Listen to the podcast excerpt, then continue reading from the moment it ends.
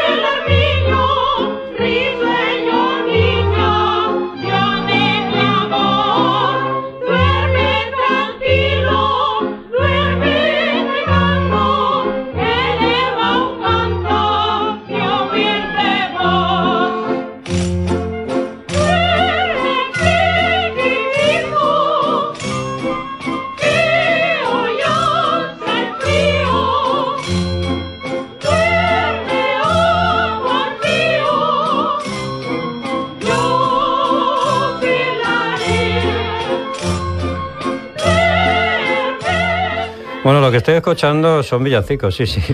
Y os voy a hablar hoy de eso, precisamente del origen. La procedencia de esta palabra tiene un origen popular. Ya se deriva de la palabra villa y a su vez del latín villanus.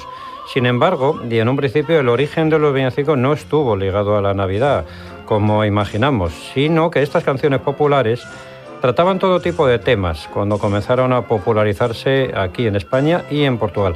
La Iglesia, claro, vio en el villancico una fórmula perfecta para difundir y propagar su mensaje.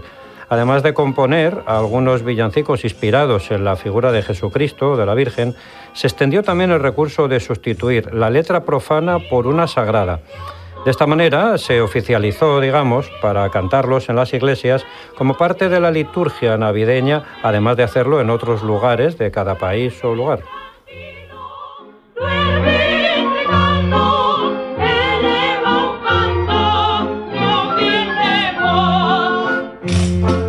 Pero no os creéis que solamente aquí, en nuestro país, en España, se cantan canciones para celebrar la Navidad, no, no. En otras regiones del mundo a este tipo de composiciones se las llama con diversos nombres. Por ejemplo, Koliatki en Ucrania y Rusia, Koleda en Bulgaria y Polonia, Pastorali en Italia, Weihnachtslieder en Alemania, Christmas carols en los países de habla inglesa y Aguinaldo en Venezuela, como os dijimos la semana pasada, o Posadas en México y Centroamérica. El villancico más conocido y que todo el mundo seguramente ha cantado al menos una vez en su vida es Noche de Paz, el famoso Noche de Paz, un villancico que ya se ha traducido a 330 idiomas.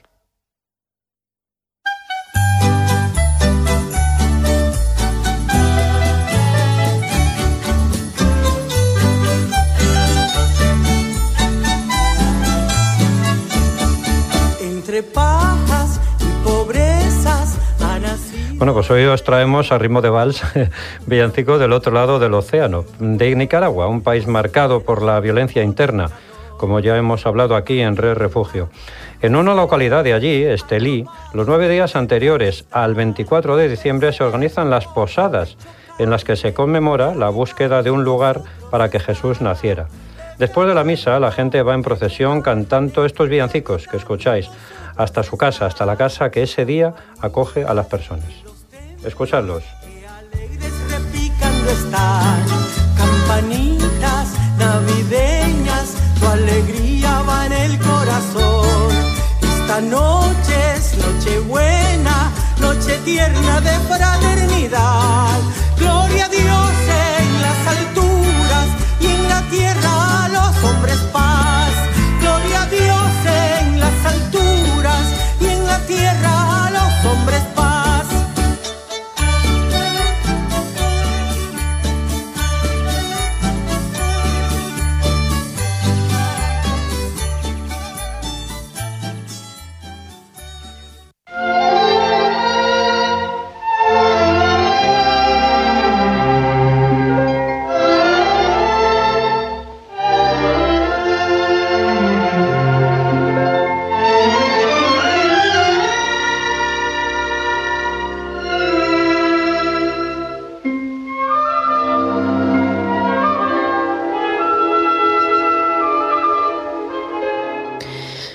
Bueno, ¿y qué peli nos recomienda Luismi para cerrar este 2022? Pues mira, una película del año 2000, aunque no por ello ha perdido vigencia. Se titula Last Resort, de Pavel Pawlikowski, un guionista y director de cine polaco, que ya con su película Ida, del 2013, consiguió eh, un Oscar a la mejor película de habla no inglesa.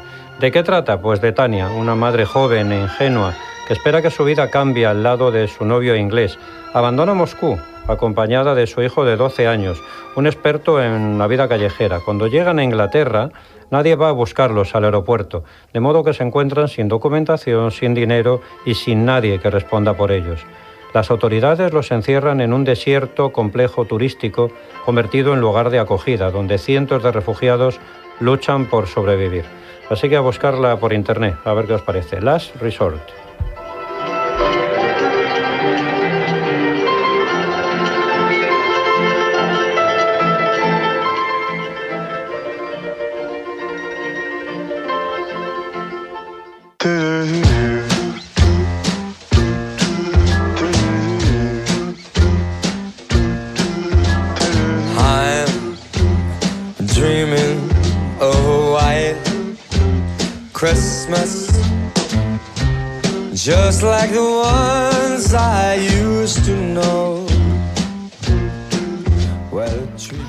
Más de 150.000 personas ucranianas que huyeron de la guerra que estalló a finales de febrero en el país ya han recibido la protección temporal en España.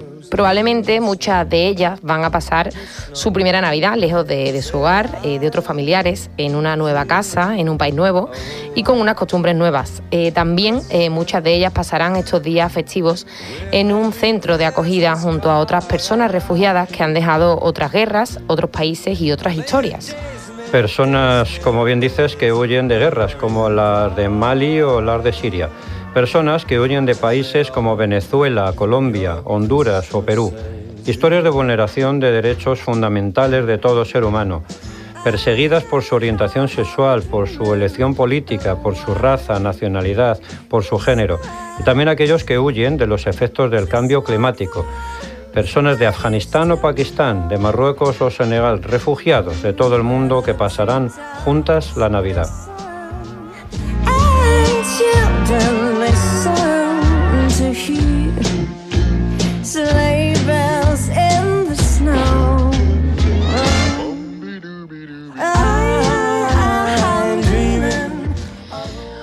Hoy ponemos la mirada en todas esas personas. Eh, la Navidad es época por excelencia de familia, de reuniones, de hogar y queremos saber cómo viven las personas refugiadas estos días, cómo pasan el fin de año en un centro de acogida, cómo es la mañana del día 6 o qué regalo piden los niños a los Reyes Magos.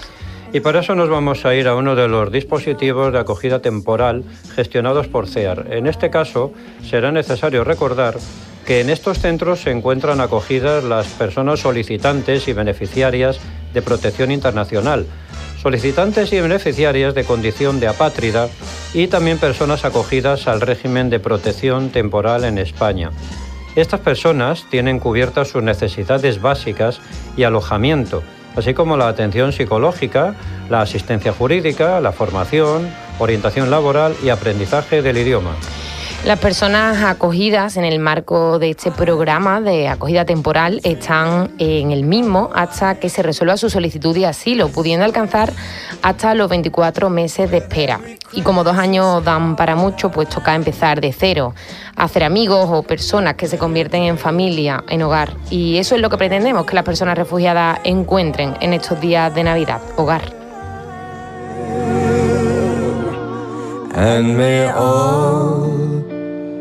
Your Christmases be white.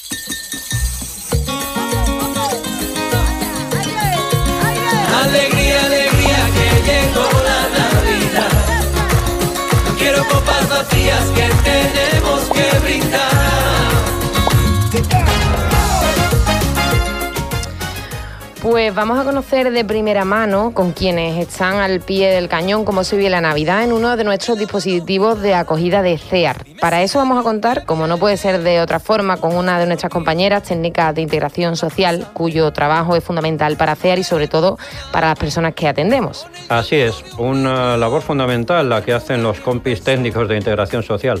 Hoy eh, representados por la compañera Jolín, que ya está con nosotros, creo, al otro lado del teléfono, ¿no? Sí, sí, ya la tenemos, así que vamos a a, recibirla. Buenas tardes, Yolín. Gracias por estar en Red Refugio con nosotros y felices fiestas. Hola, buenas tardes. Muchas gracias y felices fiestas. Eh, pues Yolín, como sabes, hoy estamos hablando de Navidad, ¿no? Ya que estamos totalmente sumergidos en, ella y, queríamos saber, nos preguntábamos aquí en Re Refugio, cómo se vive la, Navidad en un dispositivo de, acogida en el que sabemos que, conviven eh, pues personas de diferentes culturas, de diferentes religiones, con distintas costumbres, ¿no? Y tradiciones. No sé, cómo es un día de Navidad o de fin de año en un, en un centro de acogida. Mm. Pues sí, pues en nuestro centro em, viven más de 100 personas de diferentes nacionalidades, religiones, y la verdad que cada uno lo vive un poco em, de una manera diferente, ¿no? Por ejemplo, la mayoría de las personas musulmanas aquí no celebran Nochebuena o Navidad. Claro. Sin embargo, para em, eh, personas o familias cristianas eh, sí que es un festivo importante. Eh, pero bueno, más allá de la religión, la fiesta de Navidad también es parte de la cultura aquí en España, entonces sí que consideramos que es importante y que es bonito celebrarlo todos juntos. Entonces siempre hacemos algo especial en esas fechas. Eh, este año, por ejemplo, estamos preparando una tarde de juegos con un bingo navideño para el día 24 de diciembre. Qué guay. Y el catering en cocina se preparará también un menú especial con pavo y y tarta de postre.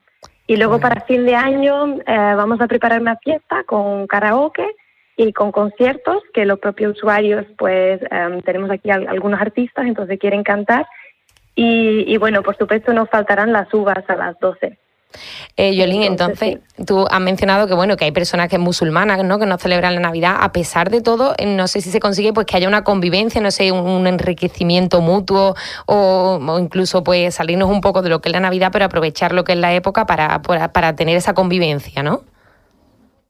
Pues sí, mm, en realidad va, va genial. Em, todo el mundo se respeta y las personas que, que sí, que no tienen costumbres de celebrar Navidades, muestran mucho interés por el festivo. De hecho, la semana pasada, por ejemplo, cuando pusimos el Belén, em, algunos chicos africanos musulmanes se acercaron y preguntaron eh, quién era cada figurita y qué representaba. Entonces aprovechamos, por ejemplo, ese momento para explicarlo. Y también eh, esta semana, por ejemplo, organizamos un taller de interculturalidad en que se habla también de las costumbres, se explica también ¿no? para contextualizarlo todo un poco mejor para aquellas personas que quizás no, no entienden muy bien el tema de Navidad, no sé, Claro, pues qué guay. O sea que habéis, habéis decorado por lo que vemos el centro, ¿no, Yolín? No sé, tenéis árbol de Navidad, decoración navideña. ¿Quiénes lo han hecho? ¿Lo han hecho los propios usuarios y usuarias? Sí, sí, efectivamente. Son las personas aquí residentes que han propuesto de decorar el centro. Nosotros teníamos decoraciones y la semana pasada, de hecho, eh, han decorado las zonas comunes, eh, por ejemplo, pues tenemos un árbol de Navidad con un Belén en la recepción, eh, han puesto unas luces en el comedor y un montón de guirnaldas por todos los pasillos. Y también un grupito ha hecho manualidades con cartulinas, han cortado estrellas, han hecho bolas de Navidad con mensajes bonitos. La verdad es que el centro ha quedado precioso.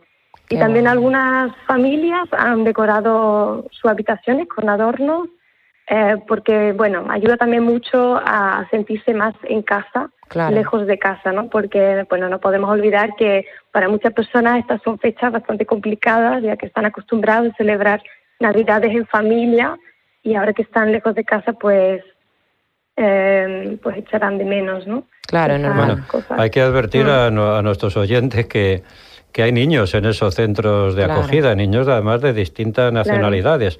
¿Cómo lo viven ellos? ¿Cómo, ¿Cómo viven esta Navidad en los centros de acogida los más peques?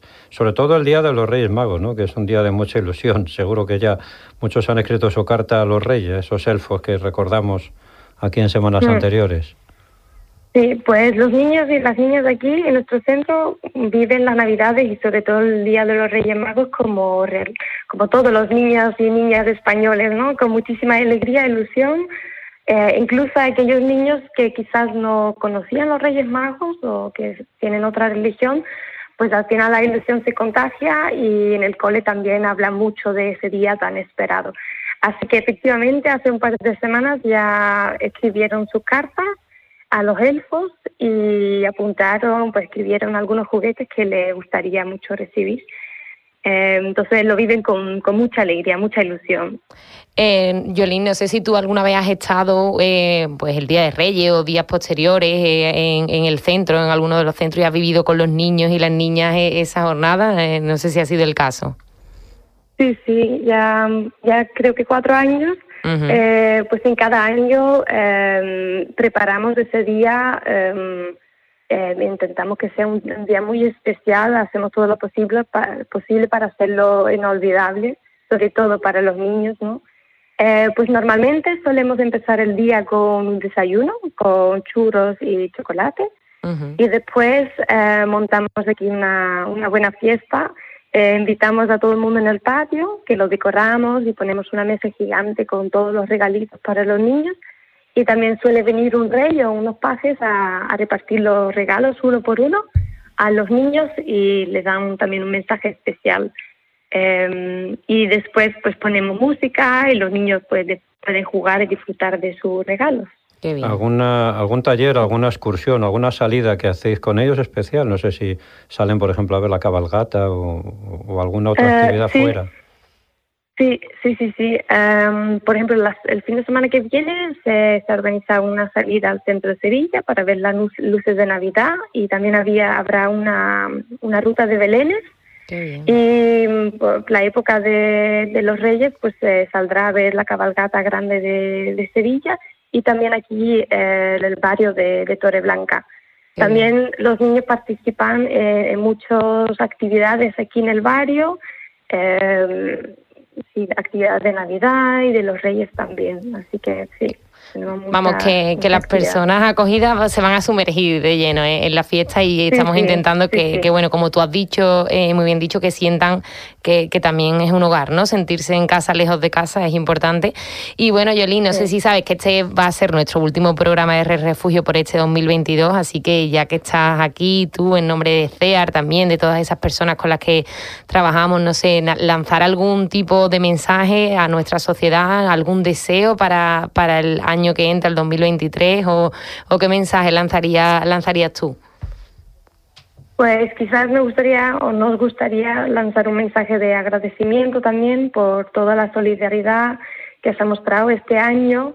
Eh, nosotros lo vivimos y lo vemos aquí todos los días, ¿no? Muchas personas, voluntarios, personal aquí del centro de salud, del centro cívico, vecinos, pues a todas esas personas que ofrecen su tiempo, su ayuda, su colaboración y su experiencia, em, pues muchísimas gracias y espero que, que siga muchos años más. Pues me parece maravilloso el mensaje, ¿no? Un mensaje de, agradecimiento porque la verdad que ha sido un año de mucha solidaridad y como dicen lo, lo hemos vivido nosotros mismos. Yolín, muchas gracias, feliz, feliz fiesta y feliz entrada de año. Igualmente, felices fiestas. Un abrazo. Adiós, un abrazo. Said you hated the ocean, but you're surfing now. I said I love you for life, but I just sold our house.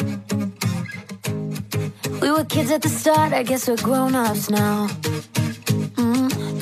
Couldn't ever imagine even having doubts, but not everything works out.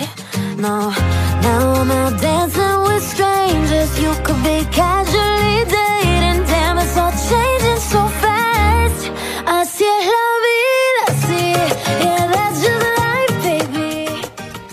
Bueno, pues ya que hemos escuchado villancicos nicaragüenses hace un ratito, os cuento que en Nicaragua se celebra la Navidad de una forma muy especial. Mirad, la celebración de la Navidad allí comienza en realidad durante la conquista y colonia, cuando los españoles trajeron consigo su fervor religioso católico.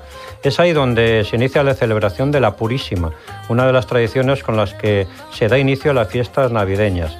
En la actualidad, las connotaciones religiosas se siguen dando, por ejemplo, la lavada de la plata, la procesión de la Virgen, entre otras. Pero los 24 de diciembre se han convertido además en fiestas donde las calles se desbordan gracias a la tranquilidad, paz y seguridad brindada por el gobierno. Las familias nicaragüenses acostumbran a ponerse ropa nueva ese día, cocinar en familia, reunirse principalmente en la casa de sus padres o de sus abuelos. Asimismo, los niños juegan un papel preponderante, pues el 24 de diciembre todos andan con sus juguetes traídos por el Niño Jesús.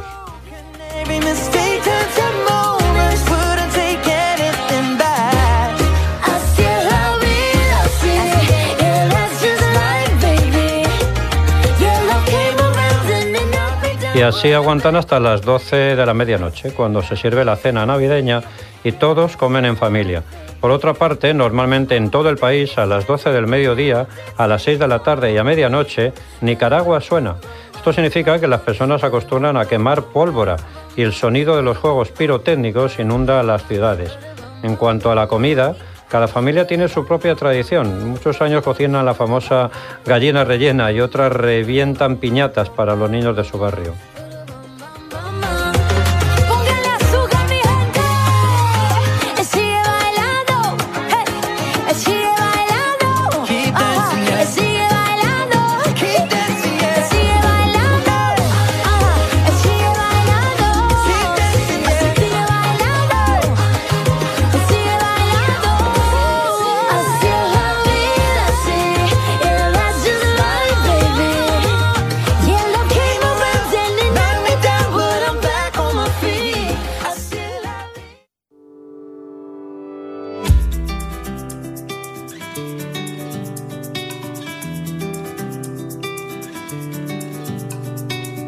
Pasas el día conectado, escondido en algún lugar, acechando como un extraño, controlando con tu mano alguna falsa realidad, sin entender lo que está pasando. Tienes que tratar de comprender que están cayendo estrellas en el mar y no las ves. Vas mirando de reojo a la verdad son los rostros de la vergüenza que te rozan sin tocar. Mires para a mi corazón abandonado. Se está haciendo muy tarde para levantarte. Por eso que se abra la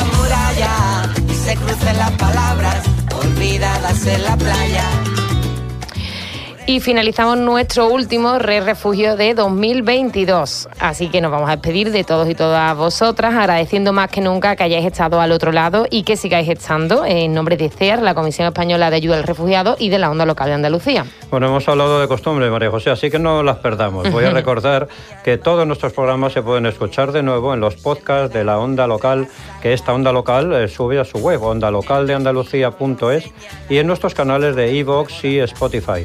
Podéis buscarlos por CEAR Andalucía Re Refugio. Vale, pues no voy a perder las buenas costumbres, así que aprovecho y recuerdo también nuestras redes sociales, CEAR Andalucía, en Twitter y Facebook, ahí podéis escribirnos y ya por último, pues dar las gracias al compañero Ángel Macías, que ha estado en la realización de la Onda Local de Andalucía, a ti Luis y Millán, a los dos os deseo que tengáis eh, una buena entrada de año y hasta el año que viene, ¿no? Muy bien, hasta el año que viene a todos y todas. Eso, a vosotros y vosotras, nuestros oyentes, eh, un día más y un año más, eh, muchas gracias. Eh, sumamos un año más de Re Refugio. volvemos la semana que viene, sin duda, para arrancar con fuerza y con ganas el 2023, con más programas. Esperamos seguir contando con todos vosotros y vosotras. Gracias por formar parte de esta red y por hacer posible Red Refugio. Feliz 2023. En nuestra ruta migratoria solo queremos avanzar.